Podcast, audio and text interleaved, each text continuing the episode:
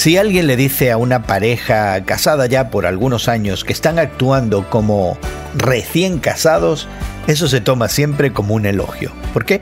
Porque los recién casados están tan enamorados el uno del otro que solo ven cosas buenas en su relación. La relación de Dios con su pueblo a menudo se describe como un esposo con su esposa. Dios es el esposo fiel y amoroso de Israel, eso en el Antiguo Testamento, y la Iglesia en el Nuevo Testamento, que aparece como su esposa. Hoy en la palabra vemos que Dios se lamenta por su novia descarriada.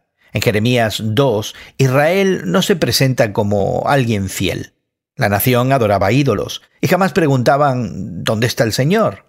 Y es por eso que Dios, respondiendo, les pregunta ¿acaso una joven se olvida de sus joyas o una novia de su atavío? Pues hace muchísimo tiempo que mi pueblo se olvidó de mí.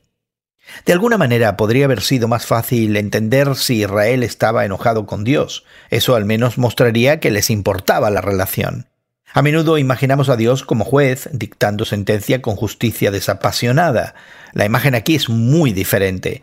Dios expresa un profundo sentimiento de traición como un esposo que descubre que su esposa le es infiel. Dios se lamenta. ¿Acaso he sido para Israel un desierto o una tierra tenebrosa? ¿Por qué dice mi pueblo, somos libres, nunca más volveremos a ti? Esta angustia verdaderamente demuestra el amor y cuidado de Dios por su pueblo. ¿Y tú? ¿Eres también infiel en tu relación con Dios?